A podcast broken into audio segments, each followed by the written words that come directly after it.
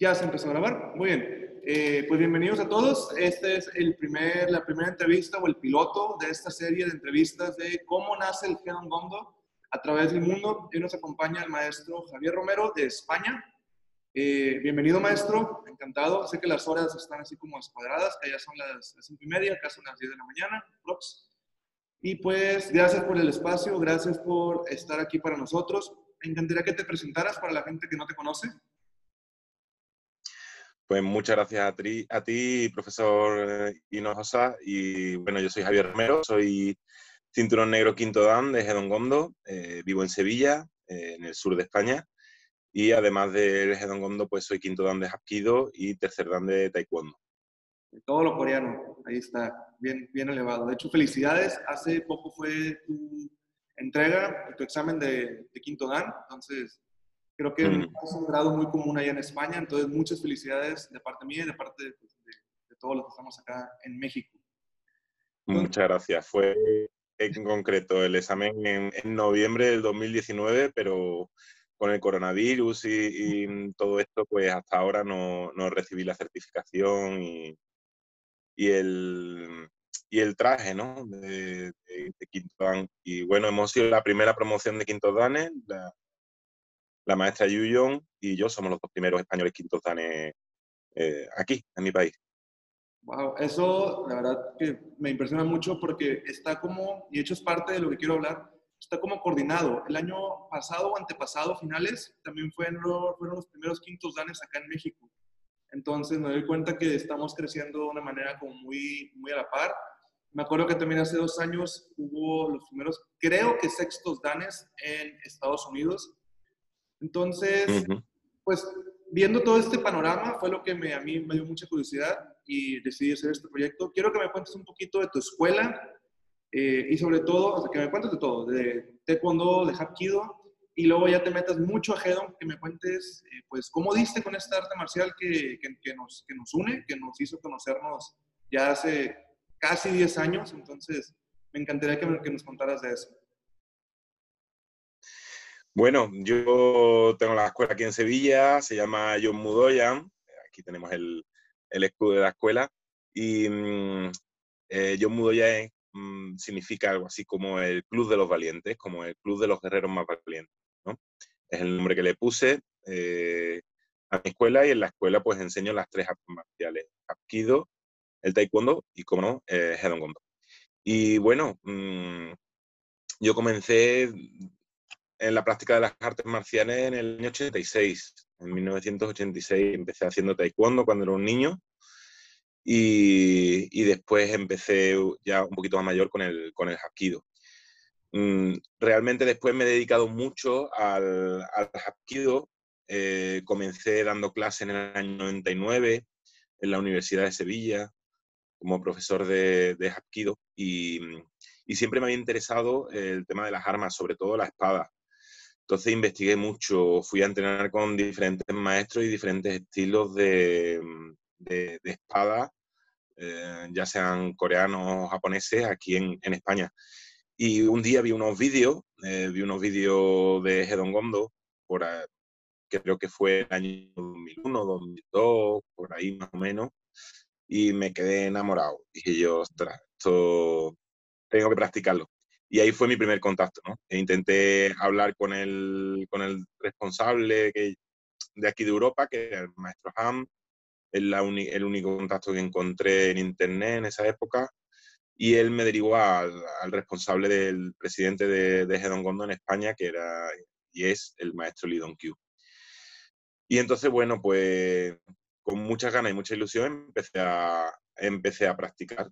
Y, mm, estamos hablando del año aproximadamente 2002-2003. En 2003, a finales, pues obtuve mi... Pasé el examen de cinturón negro y obtuve el certificado de cinturón negro primer dan de Hedon Gondo. Y ahí fue cuando ya me dediqué a enseñarlo y a, y a darle bastante duro, ¿no? desde el año 2003. Fíjate, eso se me hace súper interesante porque es muy diferente acá. El hecho de que tú hayas visto un vídeo y digas, yo quiero eso, eso que, que, está pasando ahí yo lo quiero y todavía fuiste en contacto teniendo, y me imagino que en España más oportunidades de entrenar espada japonesa u otro tipo de cosas que el Hedon Gondo te haya llenado el ojo de esa manera y hayas tenido como la iniciativa de, de buscarlo, porque al menos he conocido maestros que el Hedon Gondo llega a ellos y en este caso tú fuiste al, al Gondo, tú lo buscaste y la verdad empezamos a entrenar también como en mismos años, 2000, yo empecé en, el 2004, el Gondo acá a México llegó en el 2001. Me interesa mucho qué viste en el video que dijiste yo quiero. ¿Qué, qué, qué demostración? O sea, de, de, me imagino que es el video donde muestran muchas habilidades de una exhibición, creo que ahí también en, Europa, salen cortando paja y bambú y combate. ¿Qué de eso dijiste yo quiero? Yo, yo, quiero ser ese. Mira, eh, exactamente, no sé esos vídeos si eran del campeonato eh, del año 2000, un campeonato de Corea, o del año 2002, no estoy muy seguro, por ahí, por ahí, ¿no? Y en esos vídeos salían maestros eh, con espadas, con chingom, con espada real, cortando paja de arroz, cortando bambú. Y mm, claro, había visto otros estilos, otras artes marciales que cortan que cortaban bambú o que manejaban espada real, pero no había visto esa movilidad. O sea, cómo cortaban, se movían, giraban, volvían a cortar con una, facilidad y una elegancia que me dejó impresionado. Y, encima vi que era coreano, ¿no? Y entonces, claro, relacioné mucho con la movilidad del hapkido, la movilidad del taekwondo, y dije yo, ostras, me, pareció arte, la verdad, me pareció un auténtico arte. Y, y había visto cosas más, pues más eh, directas, más, más lineales, un poquito más rígidas. Y esto pues me fascinó, ¿no? Por la, por la plasticidad que tiene eh, y por la movilidad que tenía.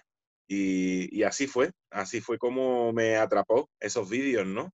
Eh, son unos vídeos en un pabellón de, de deporte, ya te digo, yo creo que eran un campeonato nacional de Corea o el campeonato del mundo, quizá del 2002 o del año 2000, y, y me, me, me, fascinó. Así fue. Una súper pregunta, porque bueno, al menos eh, yo no sé muy bien de la geografía de España, sé que tú estás en el sur. Sí. ¿Tu maestro estaba cerca de ti o ibas a entrenar con él cada tres meses? ¿O cómo fue ese, esa dinámica de estar entrenando? No, de buscarlo, porque como te digo, tú lo buscaste, entonces tú tenías que ir a donde él estuviera. Pues sí, fue un trabajo complicado porque mi maestro está a unos mil kilómetros de donde yo vivo. España, imagínate, España es así.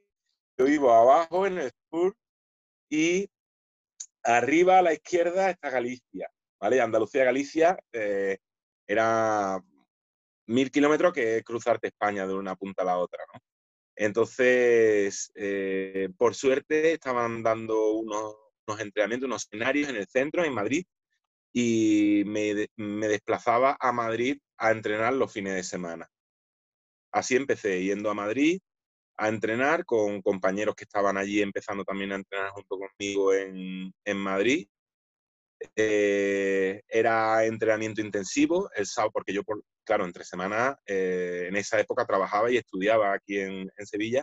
Y entonces mm, me iba el viernes por la tarde, el sábado por la mañana empezábamos temprano, echábamos todo el sábado mm, de entrenamiento hasta por la tarde-noche y el domingo por la mañana. Y muchas veces pues teníamos que comer a las 2 de la tarde, pero el maestro era a las 5 de la tarde o las 6 y todavía seguía y mm, apuraba hasta, ¿a qué hora tienes el tren? Y a las seis, pues a las cinco y media salíamos corriendo para coger el tren y volver a, a Sevilla. Yo lo recuerdo como una etapa al principio muy bonita, muy ilusionante, pero también muy dura. ¿eh? Eh, después estaba toda la semana destrozado, porque claro, el trabajo de solo ser, el trabajo de agachar las posiciones, los brazos, la espalda, y tengo una anécdota que siempre le cuento a mis alumnos, que yo pasaba los meses y yo decía, tengo, tengo ganas de, de aprender ya lo básico y dejar de, de, viajar tanto y entrenar tanto porque no disfruto del. Cuando digo algún día espero disfrutarlo, porque ya se convirtió en un entrenamiento muy duro, eh, muy duro. Eh, después, cuando tenía vacaciones, así ya pasó el primer año y empecé a, disfrutarlo más y, y, estar más tranquilo ¿no? con los entrenamientos. Pero pasó el primer año y ya me iba una semana a Galicia a entrenar con el maestro cuando tenía vacaciones. Mm, y bueno, con más tranquilidad, ya estaba un poquito mejor el, el arte marcial y me, y me, mm, dosificaba de alguna manera en los seminarios, ¿no? ¿no? No me machacaba tanto, no me costaba tanto. Fue, fue duro, ¿eh? Fue duro, lo recuerdo como una etapa dura de entrenamiento. Entonces, empezó muy demandante. Yo creo que por el hecho de, uno, tu interés y dos, el hecho de estar lejos, te tenían que, a ver, esto va en serio. Vamos a ver si, si Javier nos echa para atrás o, o no claudica en, en esta aventura. Y una vez que tuviste tu cinturón negro, ¿cómo fue empezar a dar clases? Porque tú eres un ícono, menos a mí me consta, pero la gente que no, que no conoce y que no te conoce y que no me conoce, eh, tú has estado presente, creo en casi todos los mundiales en Corea, eres una institución, o John Mudo es una institución de Hedon Gomdo en España, o sea, si yo busco Hedon Gomdo en España, probablemente entre los cinco primeros resultados va a estar tu escuela, de tu escuela también han, nacido maestros que ahorita tienen sus escuelas, entonces tú eres una institución. Eh, no sé cómo se traduzca eso en, España. Acá en México quiere decir que lo que has hecho o los cimientos que has fundado ha creado algo que es muy difícil de tumbarlo y está al alcance de casi todos. Entonces me gustaría saber cómo fueron los pininos de cómo empezaste a dar clases, cómo empezaste a introducir el Hedon Gondo eh, cuando abriste tu escuela, sobre todo cómo lo fuiste acoplando con las demás artes marciales, porque como te digo, yo conozco varios alumnos tuyos que son maestros ya con sus escuelas, entonces me encantaría saber eh, pues cómo tú empezaste. Bueno, pues mm, mira, como te he comentado antes, yo en el 2003 eh, estaba dando clases de Hapkido en esa época en la universidad y mm, eh, decidí empezar a dar clases de, de Gondo. Entonces eh, busqué una escuela en la que comencé dando dos días de clase, una hora y media cada día, y así empecé. Eh, encontré un sitio donde, donde comenzar y sí es verdad que al principio, el primer mes vino mucha gente a probar. Claro, yo como profesor de, de Gondo, pues no tenía ninguna experiencia, ¿no? A los dos meses tenía un alumno, uno, ¿vale? Eh, con ese alumno estuve como dos, los machacabas como te exigieron a ti. Los, exigías como te exigieron a ti. Claro, yo creo que no, no sabía medir bien el, el, ritmo de las clases. Y, y, entonces, bueno, tenía un alumno solo, además con unas condiciones físicas que el, ese alumno tenía eran muy malas porque él le costaba, pero oye, él venía y entrenaba. Y así estuve un par de meses eh, hasta que fui captando de nuevo alumnos, ¿no? Em, a los seis meses ya tenía un grupito de 15 alumnos. Siempre cuento que me resultó muy complicado porque simplemente un mes dar clase a un solo alumno, pues eh, psicológicamente es difícil. Eh, cuando, porque dices tú, madre mía, ¿qué estoy haciendo? No, lo hago porque me gusta, no porque gano dinero con esto, pero mm, psicológicamente cuesta, ¿vale? Entonces hay que aguantar eh, tienes que mirar hacia adelante y decir, bueno, me voy a arriesgar. Era el único en Andalucía, no había nadie más. Y, y así yo también entrenaba. Ese fue mi gran, mi gran secreto, ¿no? La obligación de dar clase para mí era entrenamiento. Entonces yo iba, enseñaba, pero yo entrenaba siempre, entrenaba siempre con, los alumnos. Tuviera uno, dos, tres, después ya tuve y, es verdad que eh, en esa época, al año siguiente, 2004, 2005, entraron alumnos que, mm, que se hicieron muy fieles, se hicieron muy fieles. empezamos a compartir los entrenamientos de manera muy intensa conmigo, empezaron a viajar conmigo, empezaron a vivir el Hedon de una manera muy intensa y muy bonita. Y esos alumnos, eh, muchos de ellos en, estos momentos, pues son maestros, ¿no?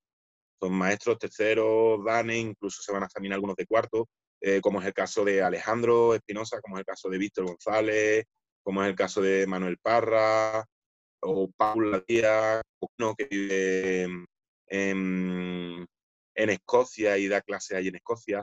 Eh, entonces, he tenido la suerte después de tener un grupo de alumnos muy bueno y que han compartido mi pasión no solo por el Hedongondo, sino por el, la pasión de transmitirlo, ¿no? de que no se pierda, de que el esfuerzo que ha costado eh, traer el Hedongondo a Sevilla y Andalucía y a España, que también la ha hecho mi maestro, un esfuerzo enorme, pues eh, continúe gracias al, al, trabajo de todos. ¿no? Ya no es solamente mi trabajo, ya, es el, ya somos un equipo que estamos dando clase en, en, muchas escuelas aquí en el sur.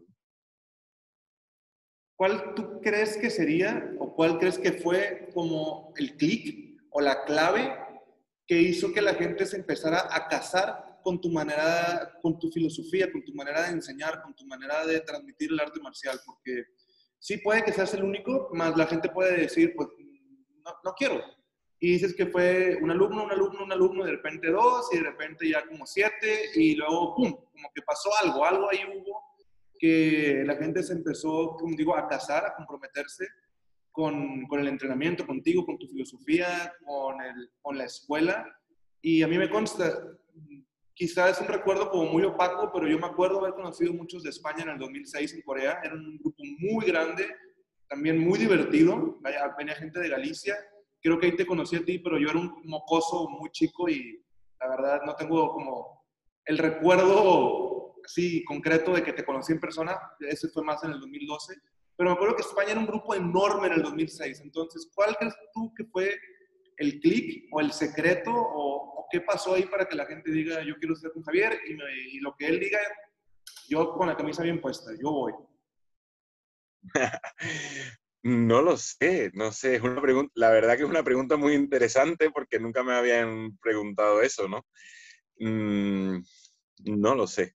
Eh, e, ese clic, supongo que cuando algo te apasiona, Mm, yo soy una persona muy apasionada. Cuando algo me gusta, se me nota mucho. Igual que cuando algo no me gusta, se me nota mucho también.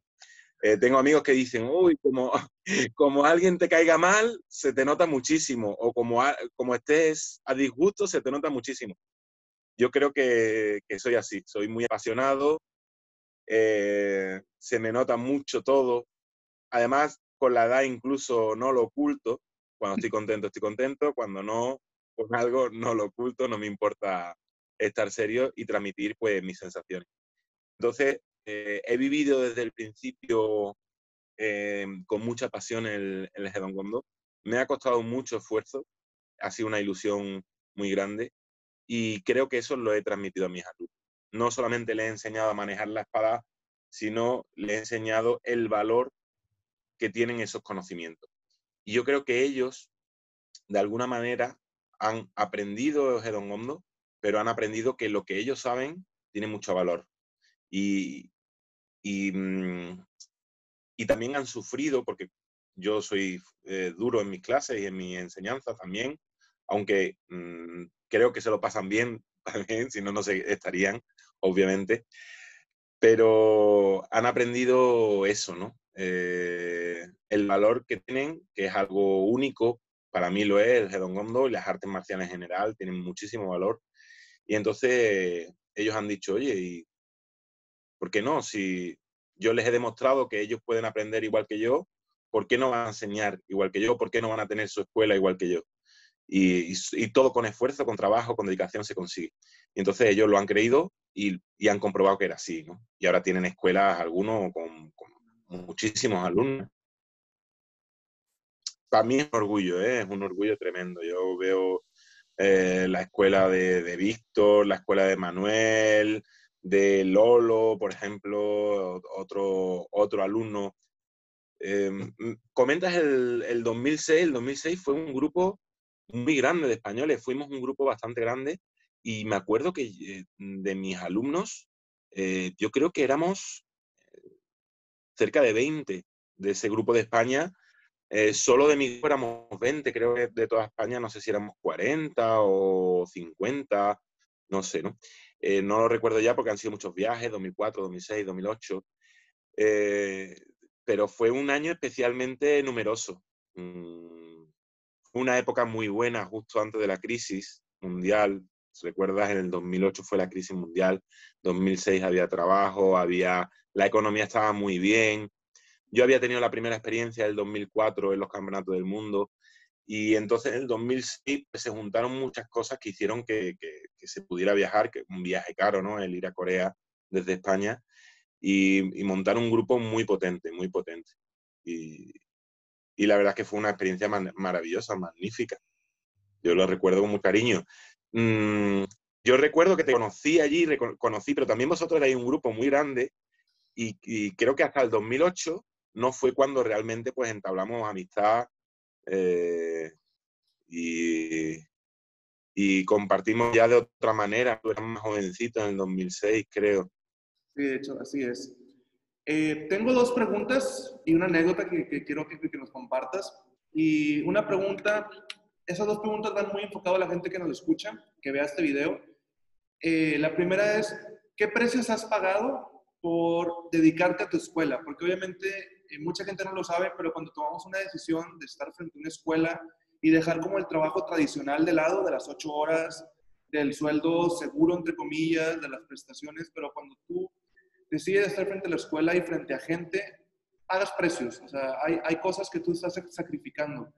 ¿Cuáles crees que has como, o qué precios tú crees que has pagado para, para tener ahorita lo que tienes? Pues he, pagado precios muy altos. Ya creo que, que estos los que tenemos escuela lo sabemos. He pagado precios muy altos, pero también es verdad que las recompensas también han sido muy altas, afortunadamente. Eh, precios muy altos. Mira, yo mm, soy arquitecto.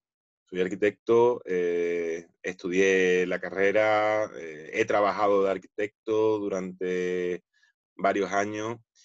Em, ahora mismo no ejerzo de arquitecto, no trabajo de arquitecto.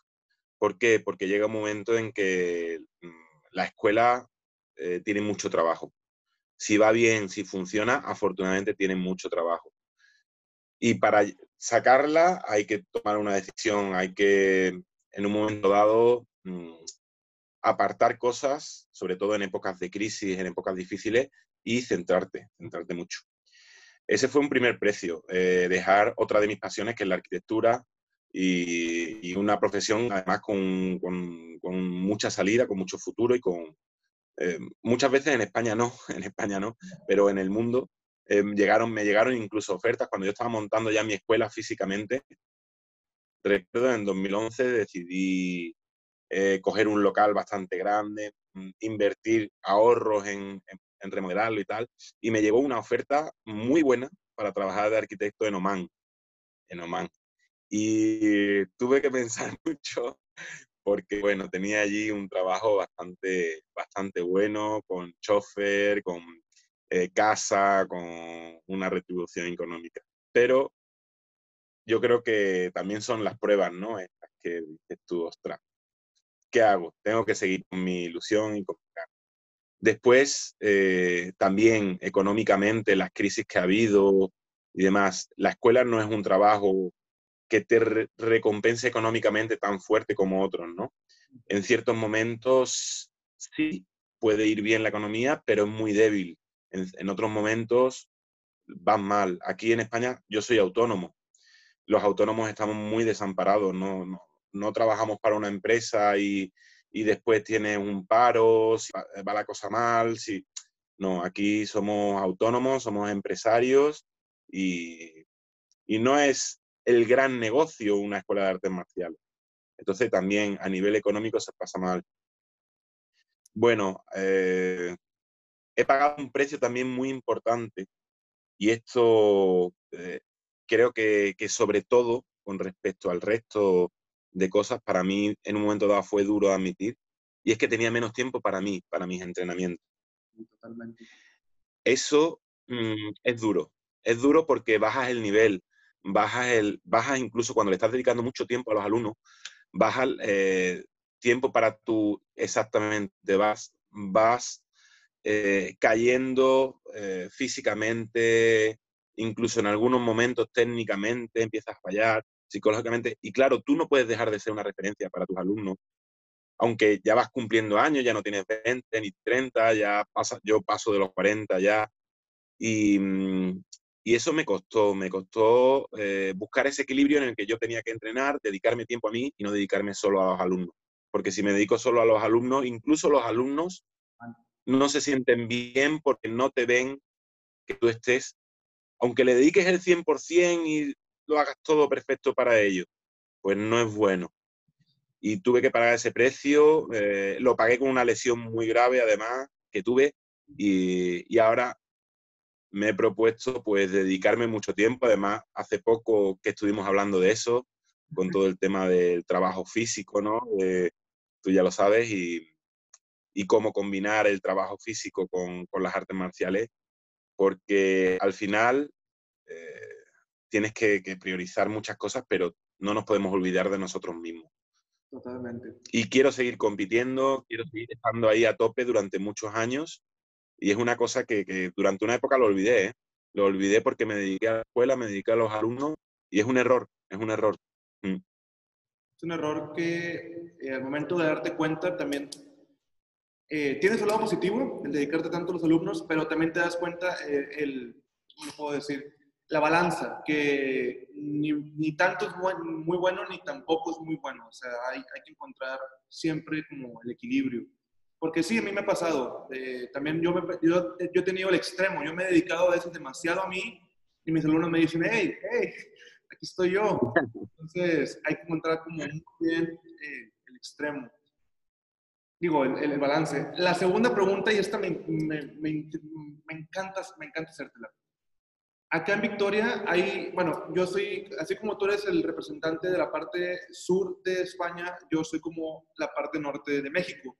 Y yo tengo también alumnos que ahorita están empezando a dar clases y están en ese punto donde tú estás, donde tienen un alumno, dos alumnos, y están preguntando si vale la pena, si, pues, si el esfuerzo, el desgaste de estar levantándote o haciendo tu horario para atender a un solo alumno vale la pena. Me gustaría, ¿qué les pudieras decir a esa gente que apenas está empezando a dar clases y ya ven, por ejemplo, escuelas como la tuya, como la mía u otras, llenas de alumnos, así, pero llenas, y ellos que están empezando ahorita con un alumno, pues también se sienten intimidados, sienten que no pueden.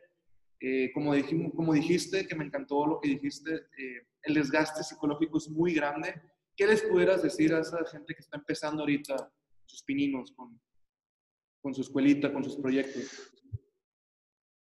Bueno, pues mira, yo eh, lo que les puedo decir es que primero, realmente sepan si quieren dar clases, si les gusta enseñar, eso tienen que tenerlo muy claro. Lo primero, que no se dejen llevar por la imagen del maestro eh, dando clases, por eh, ese mm, con 200 alumnos delante, saludándole. No, por el ego no. ¿Te gusta dar clases? Planteátelo. Si te gusta dar clases, ¿qué más te da tener tres alumnos que tener 30? Claro, mejor con 30, pero si te gusta, lo vas a hacer igualmente aunque tengas tres, ¿no? Pues adelante, sigue. Es como empezar a hacer deporte.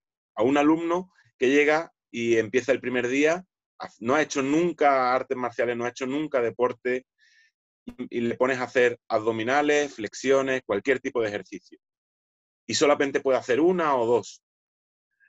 Te, si él te dice, lo voy a dejar porque llevo dos días y solamente puedo hacer una o dos, ¿tú qué le dices? Le dices, no hombre, tranquilo, espérate en paciencia, sigue, continúa, persevera. Exactamente lo mismo. Los maestros tenemos que hacer exactamente igual. No olvidarnos de que todo en la vida es exactamente igual. Empiezas y los resultados van a tardar en, en aparecer, ¿no? Mi maestro dice que, somos agricultores. Maestro Lidon Q dice, somos agricultores, Javier. Entonces, hoy plantamos, tenemos que esperar tiempo, hay que regar, cuidar, y ya vendrá la cosecha, ya vendrá la cosecha. Así que nada, ánimo y estar tranquilos y disfrutar de cada día, porque también yo recuerdo que, que disfrutaba mucho con las clases cuando tenía siete alumnos, seis, siete, me dedicaba con mucho enmero, mucho tiempo, tenía tiempo para mí. Cuando tienes 200 alumnos, no tienes tanto tiempo para ti y cuesta todo mucho más. Entonces, cada fase tiene su cosa bonita, ¿no? Su, su parte bonita y hay que disfrutar de cada fase. Muy bien, excelente. De hecho, me gusta mucho esa metáfora de que somos agricultores. Ya para cerrar esta entrevista, que ya se va a cumplir el tiempo, me encantaría que nos contaras qué pasaba por tu cabeza en el Mundial del 2014 en París, donde de repente, de la nada, en la forma con música, salió una espada con fuego que al menos a mí y a mi esposa estábamos, eh, estábamos muy cansados ya con el viaje, con todo el itinerario, el cambio de hotel, todo lo que pasó de repente en el torneo, en pleno torneo, salen los de España que siempre se han caracterizado como por ser muy originales, eh, muy divertidos, con una espada incendiada, o sea, una espada en fuego. Eh, para la gente que no lo conoce, probablemente vayamos, lo vaya a subir con otro video, pero por mientras cuéntanos ¿Qué pasaba por su cabeza? ¿Qué se les ocurrió? Bueno, a ver, eh, fue una idea. Em, originalmente decidimos ir a París con una forma, un gombo con música, un gomú, ¿no? un baile de espada, eh, con, una original, eh, con una idea más original. Entonces, quisimos hacer un teatro. La idea original era hacer un teatro, una obra de teatro, ¿vale? Donde había una historia una historia. Yo soy muy fan del teatro, eh, de, cine, eh, he estudiado y sigo estudiando cosas de teatro y de cine y demás.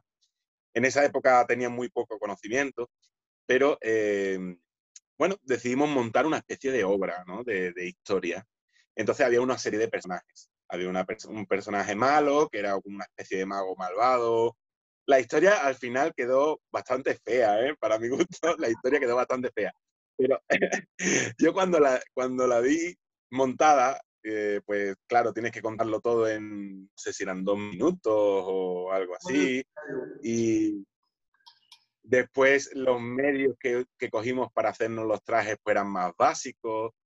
Entonces, bueno, quedó una historia muy extraña, con un mago malvado, con dos protagonistas, con, con un hada por allí también y con un demonio, ¿no? con un demonio. Entonces, eh, hay un momento en el que el, mago malvado pues invoca al demonio.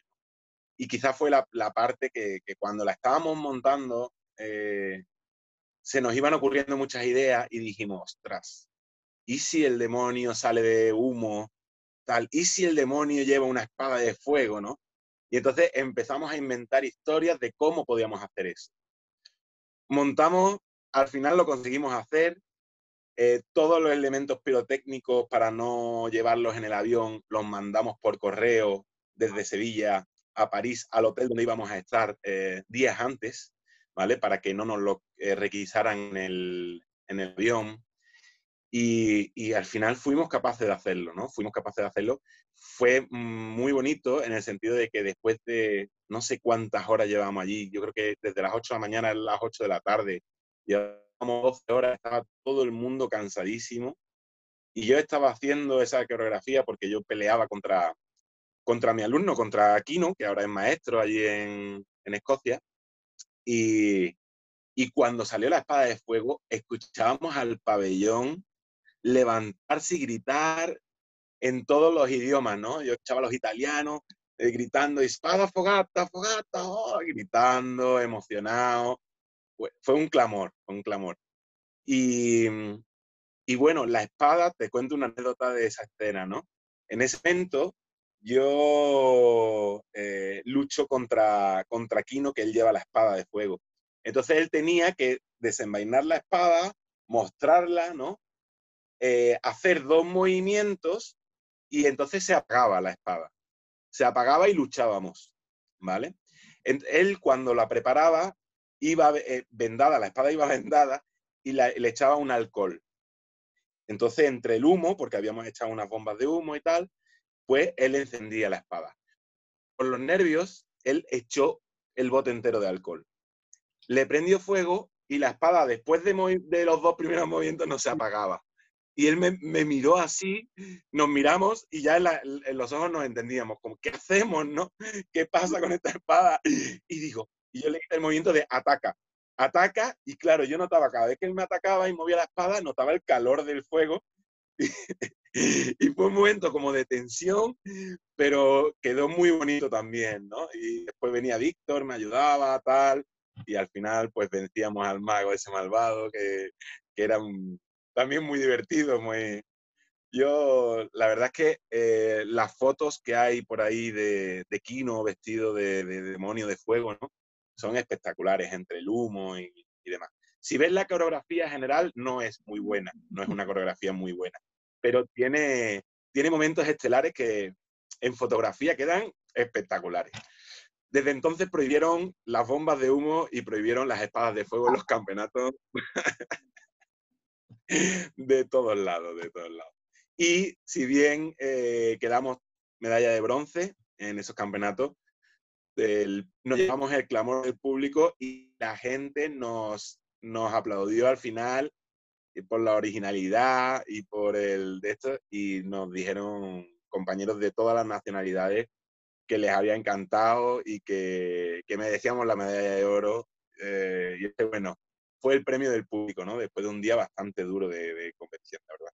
Totalmente, sí, de hecho ese torneo se extendió mucho, muy largo y fue como el cierre o el broche de oro para, para cerrar el torneo. Te digo, ya pasaron seis años, fue el 2014 y yo lo sigo recordando, mi esposa lo sigue recordando como uno de los momentos icónicos de, de ese torneo. No recordamos ni a la gente que fue, quizá, algunos, ni quién quedó en qué lugar, pero recordamos a España, al maestro Javier y a Víctor peleando contra el demonio de fuego. Eso, te lo juro, fue inolvidable para, para nosotros.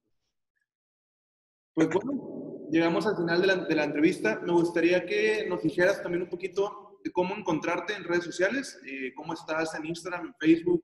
Quizás si quieres no les des tu celular, es muy difícil que te marquen, pero sí, por si te quieren seguir o si alguien, alguien de España nos ve y dice, ok, yo quiero ir con ese loco que prendió la espada en fuego y, y se atrevió a que le, le dieran el sablazo, quiero entrenar con él, me encantaría que nos dejaras tu información de contacto para eh, que la gente que te digo que puede estar interesada te siga, siga el contenido y pues también tu Instagram, que de repente subes cosas muy, muy, muy entretenidas.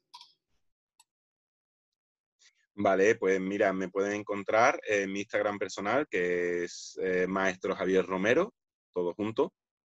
Eh, tengo un Instagram de la escuela también, que es el Club de los Valientes, ¿vale? John Mudoyan, aunque se encuentra por la, de las dos maneras, John Mudoyan, todo junto, o el Club de los Valientes. Y bueno, en Facebook también eh, tengo la página de Facebook de la escuela, eh, John Mudoyan, el Club de los Valientes, y en mi, Instagram, en mi Facebook personal, que es Javier Romero. A través de cualquier red social me pueden, me pueden contactar sin problema, eh, incluso eh, a través de un correo electrónico, que es también maestro Javier Romero, arroba gmail.com o johnmudoyan.gmail.com. Eh, y, y, bueno, no voy a decir el, el, teléfono, pero realmente me da igual porque está por ahí, es fácil, es fácil. De, es fácil de encontrar y de conseguir. Muy bien, pues eh, muchas gracias por tu tiempo, muchas gracias por sacar un cachito de, de tu domingo para regalarnos esto. Eh, muy interesante, a mí me interesó mucho, ahora tengo como una, una idea más concreta de a quién quiero entrevistar ahora para seguir desempolvando y descubriendo la historia de Helen Kong en España. Sobre todo el maestro Lilla es alguien que sí voy a tener que entrevistar, sí o sí. Entonces ahí voy a buscar la manera sí. de coordinarme con él.